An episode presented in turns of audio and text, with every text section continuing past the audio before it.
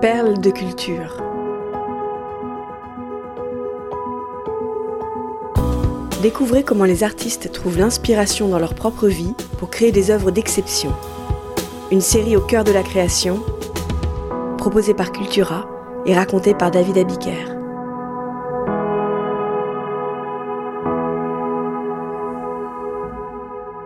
Corto Maltese par Hugo Pratt. Le 5 janvier 1970, Hugo Pratt monte en gare de Gênes dans un train en direction de Paris. Il quitte l'Italie car il a besoin de boulot. Sir Kirk, la revue mensuelle de bande dessinée à laquelle il collaborait depuis trois ans, vient de s'arrêter. À 42 ans, le dessinateur est donc sans travail, mais pas sans espoir. Quelques semaines plus tôt, au festival de BD de Lucca, en Italie, il a fait la connaissance du français Georges Rieux le dynamique rédacteur en chef de l'hebdomadaire Pif Gadget a invité le Vénitien à lui soumettre une nouvelle série. Hugo Pratt part saisir sa chance. Alors qu'il remonte le long de la Méditerranée, l'auteur n'a toujours pas trouvé d'idée lumineuse à offrir à la direction du magazine pour enfants. Attiré par le vol des goélands qu'il observe par la fenêtre et bercé sans doute par le roulis du wagon, il repense alors au charismatique marin naufragé qui surgit en plein milieu du Pacifique dans les premières pages de la balade de la mer Salée. Une histoire ancrée dans les eaux de la Nouvelle-Guinée qu'il a publiée en toute liberté au fil des numéros de Sgt. Kirk entre juillet 1967 et décembre 1969. Le voilà son héros ce Forban romantique à la fois pacifiste et bagarreur, idéaliste et subversif, un anti-Tintin qui répond au nom de Corto Maltese. En avril 1970, les lecteurs de Pif Gadget découvrent donc le premier épisode de sa nouvelle saga. Il est assez pittoresque de constater que c'est dans un périodique pour bambins, appartenant au Parti communiste français, que s'est révélé un anti-héros, individualiste, libertaire et anarchiste, coincé entre l'homo sapiens Raon et le médecin humanitaire docteur Justice. Ce grand écart ne dure pas longtemps. En 1973, Corto Maltese est prié de naviguer sous un autre pavillon. Mais Pif Gadget, qui tire à plus de 400 000 exemplaires, a ouvert à Hugo Pratt les portes de la reconnaissance. Le milieu de la BD est séduit par la qualité de son trait, l'audace de sa narration et sa soif d'évasion. Revendiquant une littérature dessinée, Hugo Pratt fait entrer le neuvième art dans sa maturité et lui permet d'acquérir ses lettres de noblesse. Corto Maltese est aujourd'hui l'un des romans graphiques les plus connus et les plus populaires au monde. Sa notoriété éclipse même celle de son créateur. Corto Maltese est synonyme d'horizon lointain. Le marin n'a même plus besoin d'ouvrir la bouche. Avec sa casquette, sa boucle d'oreille et son long manteau, sa seule silhouette traduit l'appel du large. C'est vrai que Corto Maltese a la bougeotte. Au fil de sa trentaine d'aventures regroupées en quinze albums, il vagabonde du Grand Nord canadien à la Pampa argentine en passant par les mers du Sud. Le héros est bien le fils de son père. Hugo Pratt n'a jamais cessé de bourlinguer. En 1950, à 23 ans, l'Italien d'origine vénitienne part travailler en Argentine. Installé à Buenos Aires, il débute deux décennies de création.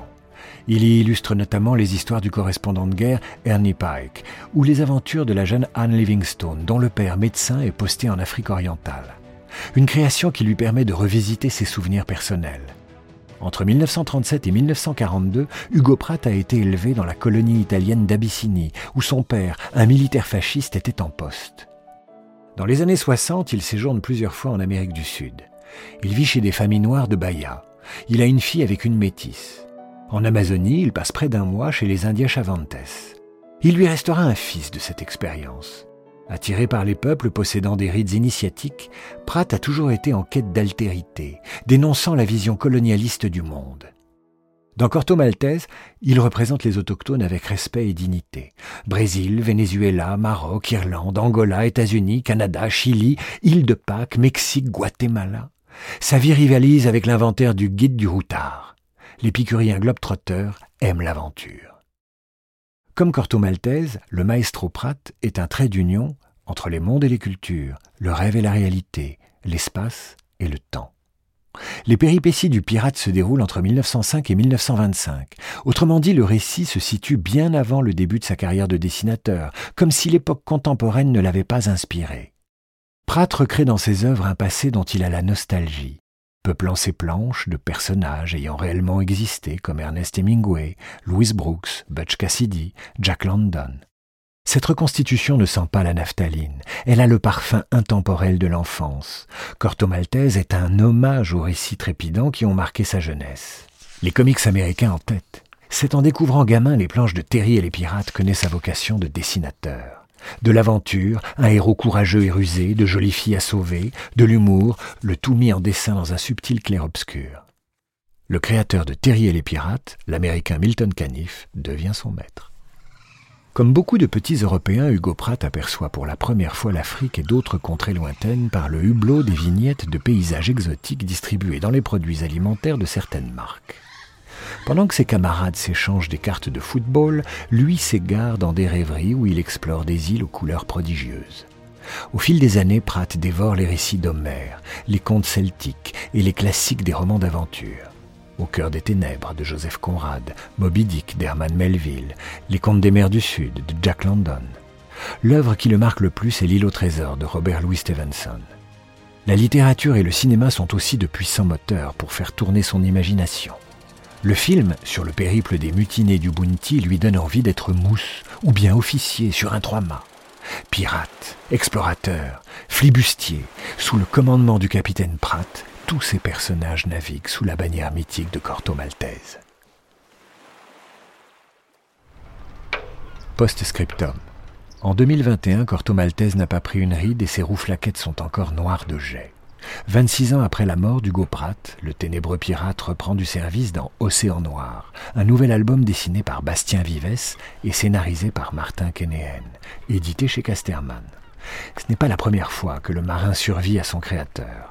En 2015, le personnage avait été repris par deux talentueux Espagnols, Ruben Pelejero et Juan Díaz Canales. Seulement cette fois, le duo français ose situer en 2001 ce nouvel épisode qui se déroule entre le Japon et le Pérou. Cette liberté, si chère à Hugo Pratt, explique la réussite de ces nouvelles aventures.